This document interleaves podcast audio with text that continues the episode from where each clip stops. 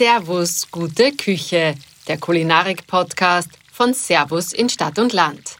Dieses Mal mit Autor Wolfgang Wieser, der in Südtirol zu Gast war und Johannes Messner vom Burgerhof beim Gulaschkochen über die Schulter geschaut hat.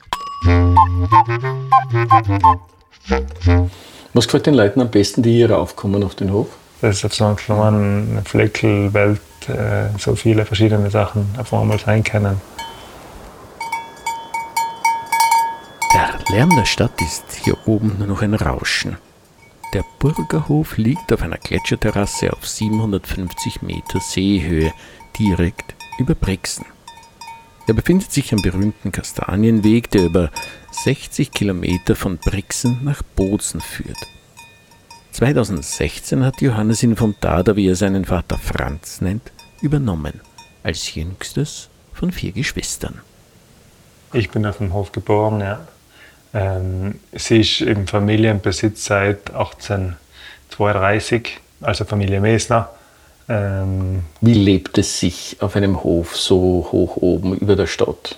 Jetzt, jetzt finde ich es cool, als Erwachsener oder als, als Betriebsinhaber, dass man ein bisschen an Distanz hat, weil wir halt flexibel sein. Wir haben ein Elektroradl, wir haben ein Auto, wir kommen in die Stadt. Aber als Kind hat es mich schon oft einmal auch gestört, weil zur Schule bin ich zu Fuß gegangen und wenn ich Sport gemacht habe, bin ich auch mit dem Radl oder zu Fuß gegangen, weil die Eltern gesagt haben, wenn du das machen willst, dann tut er gut zu Fuß gehen oder mit dem Radl. Als Biobetrieb ist es auch super, dass man so allein ist, keine fremden Flächen, wo halt vielleicht äh, ein anderer Bauer daneben spritzt und du dann Probleme hast mit, mit der Bierproduktion. War, war dir immer klar, dass du den Betrieb übernehmen wirst?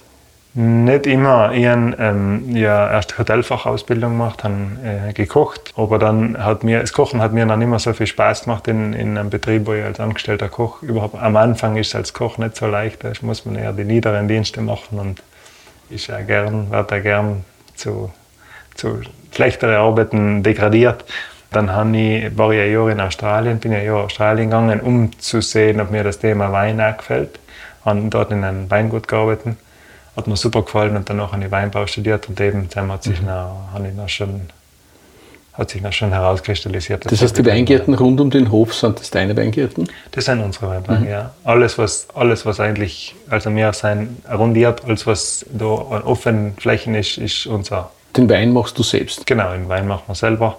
Nicht den ganzen Teil von den Trauben verkaufe ich nur, weil ich erst 2016 angefangen habe mhm. damit und dann halt einen, meinen Markt suchen muss. Aber jetzt langsam, es läuft alles recht gut und jetzt wäre ich davor zu eigentlich alles selber einkellern. Ich habe gesehen, auf, deinen, all deinen Weinflaschen sind Insekten drauf.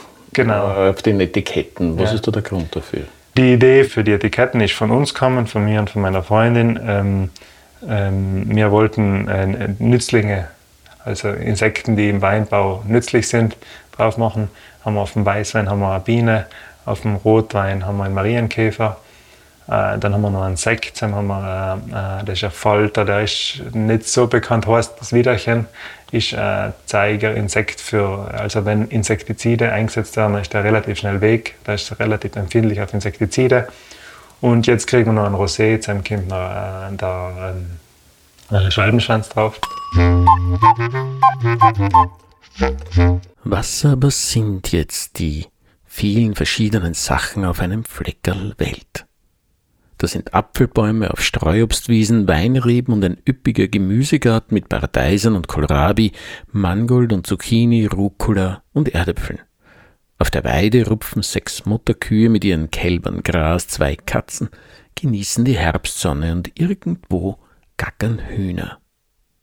Wenn Johannes in der Küche steht um zum Beispiel Rindsgulasch zu kochen, liefert ihm sein Hof alles, was er braucht. Also, habe das Fleisch angeboten, schneide Zwiebel und Knoblauch auf. Die Zwiebel und den Knoblauch habe ich dann noch mitgebroten, dass ein schönes Röstaroma entsteht. Dann noch die Tomatenmark, Paprika und ein bisschen Salz rein.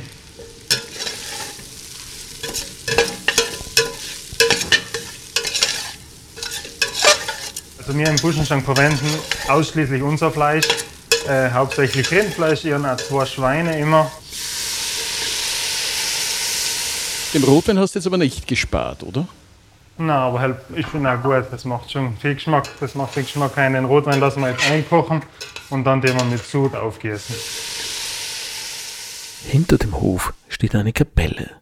Mit einem großen Schlüssel sperrt Johannes die Holztüre auf. Errichtet wurde die Kapelle im 18. Jahrhundert, als Johann Karl Recordin als Domdekan wirkte.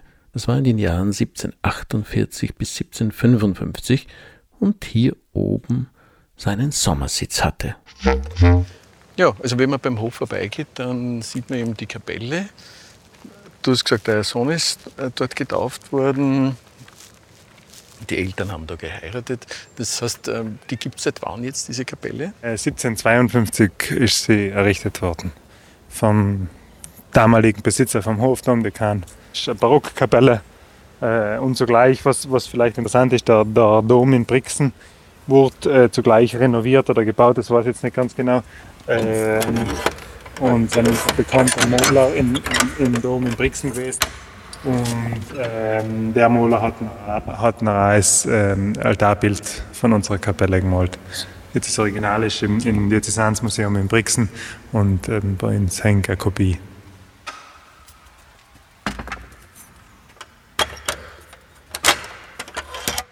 Ja, wenn wir da jetzt weitergehen, wo, also da geht man an Apfelbäumen vorbei, wo kommt man da hin? Streuobstwiese, ähm, da dahinter haben wir äh, ein, ein Buchweizenfeld. Äh, das ist eigentlich der Kastanienweg, was vom Haus vorbeiführt. Da hinten runter geht es Richtung Fahren und in der Richtung kommt man Richtung Feldorns auf dem Kastanienweg. Äh, und man kann bis Bozen, da gehen der Kastanienweg ist bis Bozen, bis Oberbozen auf dem Ritten. Das Gulasch braucht wie jedes Gulasch seine Zeit. Zumindest zwei Stunden sollte es vor sich hin köcheln. Nach unserem Ausflug in die Kapelle widmet sich Johannes jetzt dem bunten Erdäpfelpüree und dafür braucht er auch blaue Schweden. Das ist der blaue Schwede ist der blaue Kartoffel ist eine ganz eine alte Sorte, ist nicht, nicht so ertragreich, deshalb ist sie ja nicht mehr so verbreitet, aber ist halt ein schöner Effekt, weil man das Kartoffelpüree so eine violette Farbe kriegt mit äh, mehlig kochende Theresa heißen die. Mehlig kochende Kartoffel gemischt.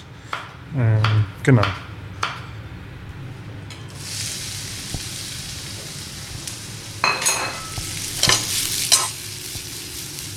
Die Karotten werden in Butter geschwenkt und ein bisschen Pfeffer. Wieso hast du eigentlich Koch gelernt? Weil ich gerne ist. ich finde, das riecht hervorragend. Ja, frische Sachen riechen hervorragend. Schaut fantastisch aus. Also das Püree hat so ein bisschen eine Struktur, das heißt, man kann erkennen, dass es mal Erdäpfel waren, zweifärbig, eben violett und Erdäpfelfarben, wie man es halt kennt. Mmh genau so, wie es sein soll. Man schmeckt nämlich nur, dass es Erdäpfel sind.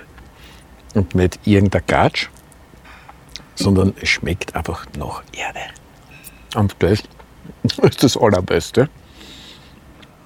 Leute, ich kann euch sagen, es zahlt sich aus, die 750 Höhenmeter zu nehmen vom Brixen aus. Man kann eine halbe Stunde braucht bis man raufgeht. Und dann sollte man definitiv dieses Gulasch hm, verkosten. Man merkt, ich kann kaum noch aufhören. Es schmeckt wunderbar. Die einzige Pause, die ich jetzt einlegen werde, ist, um ein Schlückchen Wein zu nehmen. Ah, wunderbare Sache. In diesem Sinne, Prost, es hat mich sehr gefreut. Vielen Dank fürs Zuhören. Wenn euch der Podcast gefallen hat, abonniert Servus Gute Küche und verpasst keine Folge mehr.